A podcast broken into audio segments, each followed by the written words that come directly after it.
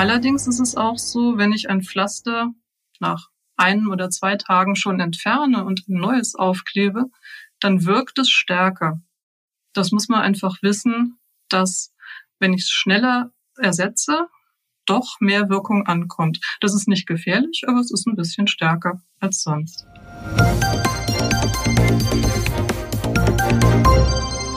Hallo und herzlich willkommen zum PTA-Funk, dem Podcast von das PTA-Magazin.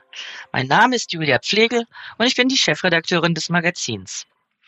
Opioidhaltige Schmerzpflaster mit Fentanyl oder Buprenorphin sind ein echter Segen für viele Betroffene. Gleichzeitig aber sind sie auch eine tödliche Gefahr, wenn sie in die falschen Hände geraten. Vor ein paar Jahren ging der Fall eines acht Monate alten Babys durch die Presse. Es hatte ein solches Schmerzpflaster in den Mund bekommen und ist daran gestorben. Das Team der Hirschapotheke im hessischen Bad Homburg arbeitet eng mit einem Palliativteam zusammen und kümmert sich dabei täglich um die Versorgung der Patienten und Patientinnen mit opioidhaltigen Schmerzpflastern. Mein Kollege und Online-Redakteur Christoph Niekamp hat mit Dr. Cora Menkens gesprochen. Frau Dr. Menkens ist die Inhaberin der Hirschapotheke und erklärt, was bei der Beratung zu opioidhaltigen Schmerzpflastern wichtig ist und warum die Pflaster für Kleinkinder so gefährlich sind. Hören Sie selbst rein. Hallo, Frau Dr. Menkens. Vielen Dank, dass Sie sich heute für unseren Podcast PTA Funk Zeit nehmen. Hallo, schön, dass ich dabei sein kann. Sehr gerne, ich freue mich. Ja, es geht diesmal um das Thema Schmerzpflaster. Und da haben Sie ja viele Berührungspunkte im Apothekenalltag. Erzählen Sie mal, warum ist das Ihr Steckenpferd?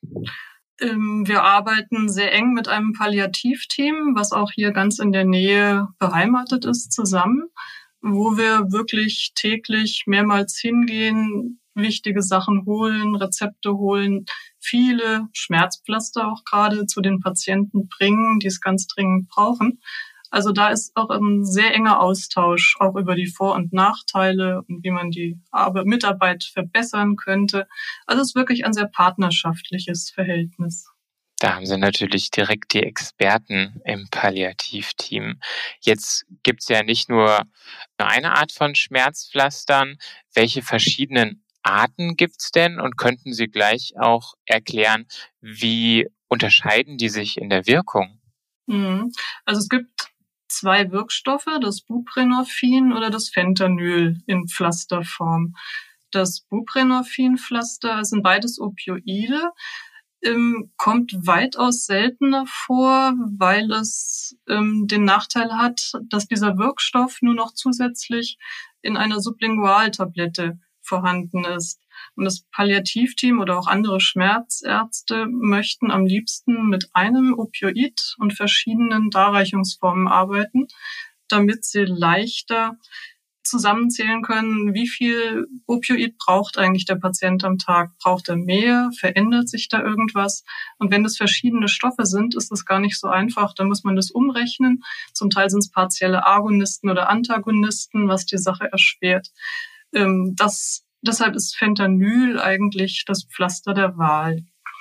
Das Buprenorphin-Pflaster hat seine Berechtigung dann, wenn man Nierenprobleme hat Fentanyl wird über die Niere verstoffwechselt. Und wenn die Niere nicht mehr richtig arbeitet, dann reichert es sich an und man kann sich vergiften. Deshalb wird dann das Buprenorphin-Pflaster bevorzugt. Und in den Fällen, wo beispielsweise nur einmal die Woche jemand vor Ort ist und einem Pflegebedürftigen etwas aufkleben kann, ein Pflaster, dann wird auch das Buprenorphin-Pflaster bevorzugt. Denn das müssen Sie nur alle sieben Tage wechseln. Im Gegensatz zum Fentanylpflaster alle drei Tage. Das ist natürlich dann eine Erleichterung auch für den Pflegedienst. Wir sprechen jetzt aber, um das klarzustellen, nur von Schmerzpflaster mit einer systemischen Wirkung. Ja, genau. Wo ist der Unterschied zwischen systemischer Wirkung und lokaler Wirkung? Ähm, lokale Wirkung gibt es ja auch als Schmerzpflaster. Das sind die Lidocain-Schmerzpflaster oder ABC-Wärmepflaster beispielsweise. Aber da können Sie wirklich nur lokal den Muskel an der Stelle oder das Gelenk an der Stelle behandeln, nicht den ganzen Körper, nicht das ganze System. Genau. Und jetzt in unserem Podcast beschränken wir uns wirklich, um das klarzustellen, auf die opioidhaltigen Schmerzpflaster, die systemisch wirken. Genau. Sie haben ja schon angefangen, dass manche länger draufbleiben als andere.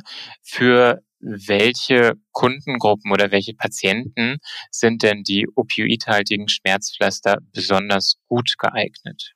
Das ist eigentlich der Grundsatz, dass man als erstes immer orale Schmerzmittel bevorzugen sollte. Erst die Nicht-Opioiden und dann, wenn es stärker wird, ähm, auf Opioide oral umstellt und die auch langsam höher dosiert, bis irgendwann der Punkt kommt, wo man sagt, okay, da muss jetzt eine Dauerversorgung an, mit, äh, durch ein Pflaster hinzu, damit ich nicht so viel oral dauernd einnehmen muss. Und erst dann ist der Punkt gekommen, wo man auf ein Pflaster eingestellt wird. Es passiert immer noch recht häufig, dass ähm, Patienten, die noch gar kein Opioid hatten, direkt auf ein Pflaster eingestellt werden. Dann ist aber die Gefahr sehr groß, dass am Anfang starkes Erbrechen einsetzt. Und wer einmal so ein Pflaster auf sich kleben hatte und davon stundenlang erbrechen musste, der will nie wieder so ein Schmerzpflaster haben.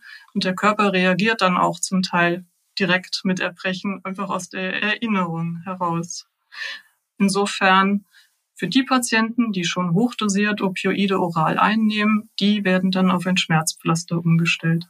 Das heißt, dieses Schmerzpflaster ist wirklich für den Arzt die einer der letzten Bausteine dir verschreiben kann, wenn alles andere Genau, wobei er dann natürlich noch weitermachen kann. Er kann dann ja dazu den Nasenspray, gerade den Fentanyl-Nasenspray nehmen, um die Durchbruchsschmerzen im Griff zu kriegen.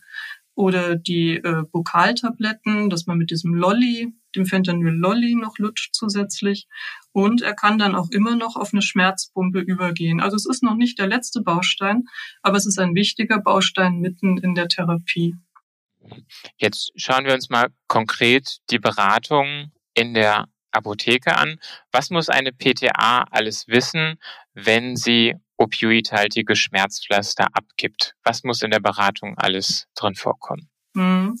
Also der Patient muss auf jeden Fall wissen, dass er diese Pflaster wirklich nur so anwendet, wie ihm das gesagt wurde. Ein Pflaster alle drei Tage und keinesfalls auf die Idee kommen, zwischendrin, weil es ihm stärker wehtut als sonst, noch ein zweites Pflaster dazu aufzukleben. Da ist die Gefahr groß, dass da die Wirkung des zweiten Pflasters oder überhaupt die Wirkung am Anfang, wenn man ein Pflaster aufklebt, braucht ungefähr zwölf Stunden, um einzusetzen. Wenn ich jetzt ein zweites Pflaster dazuklebe tagsüber, merke ich eigentlich noch nichts und mitten in der Nacht fängt das zweite an zu wirken und dann kommt die Überdosierung und das kann dann gefährlich werden, weil dann als Nebenwirkung das Problem kommt, dass der Atem beeinträchtigt wird. Das sollte auf keinen Fall passieren.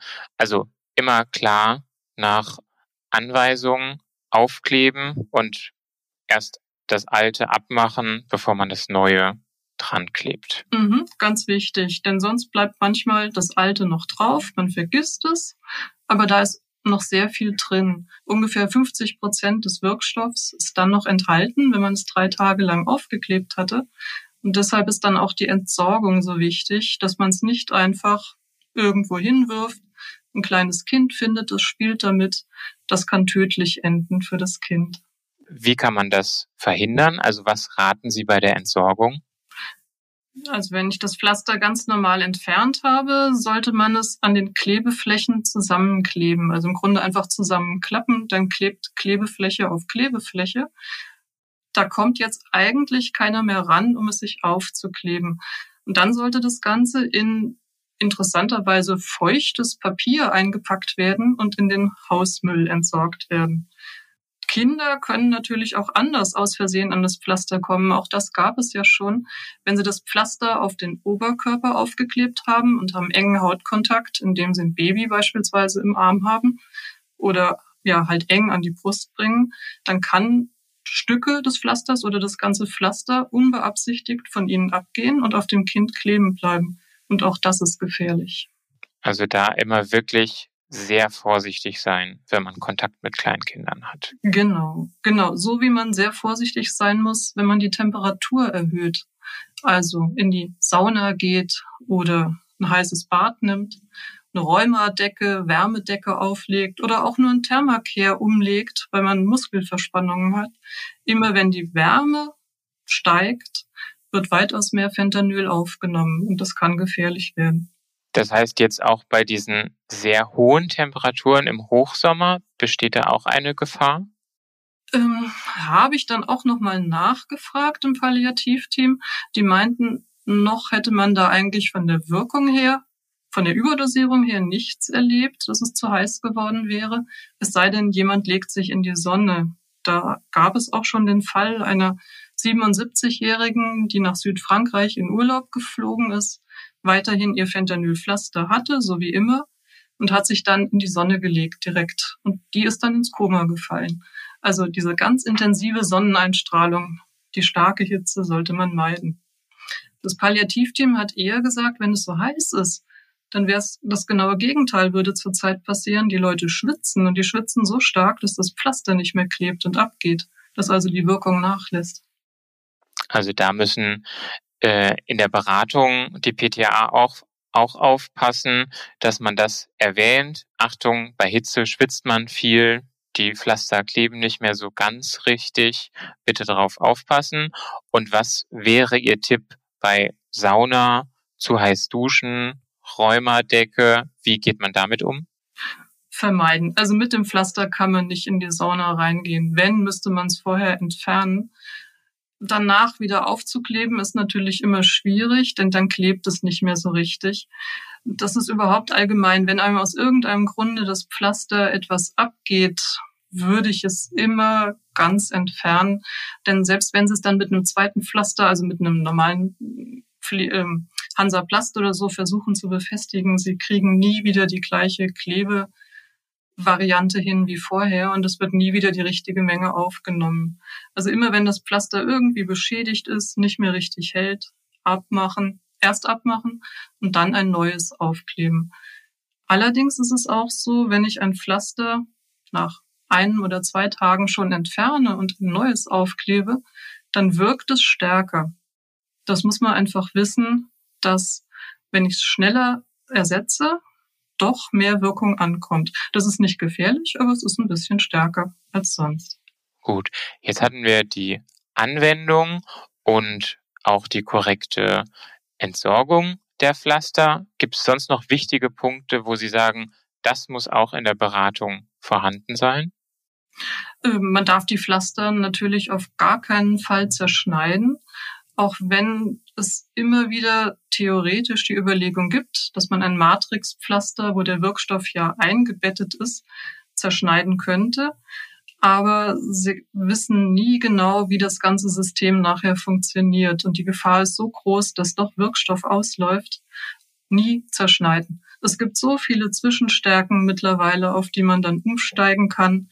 Es ist nicht notwendig, nur die Hälfte zu nehmen. Auch nicht, um zu sparen. Auch die Zeiten sind glücklicherweise vorbei. Die zweite Hälfte kann man ja auch gar nicht aufbewahren, ohne dass sie nachher in ihren Klebeeigenschaften vollkommen verändert ist. Das geht nicht. Immer die richtige, die ganz korrekte Dosis aufkleben, genau. nicht zerschneiden. Gut, dann denke ich, sind wir wieder fast am Ende unseres Podcastes. Wir fragen auch immer unsere Interviewpartnerinnen, was hat sie denn in den letzten Wochen, egal ob in der Apotheke oder privat, so richtig aufgeregt? Naja, wenn man es einmal politisch sieht, ist es natürlich die Geschichte mit der Ukraine und dem Krieg mit Russland. Das kann ich immer noch nicht fassen, dass so etwas wieder möglich ist bei uns in unseren Zeiten hier in Europa. Und was jetzt die Apotheke angeht, erstens, wie sich die Hausärzte verhalten in Bezug auf die pharmazeutischen Dienstleistungen. Das ist einfach nicht, ja, es ist einem Berufsstand, der Heilberuf sein will, nicht würdig, mit solchen Worten so den anderen Berufsstand zu diskreditieren. Und als letztes noch, dass wir jetzt in dem neuen Gesundheitsspargesetz wieder weniger bekommen sollen, was mich doch sehr betroffen macht, wenn man einerseits immer mehr für die Energie zahlen muss, die Inflation steigt und bei den Apotheken wird wieder gespart. Das verstehe ich nicht.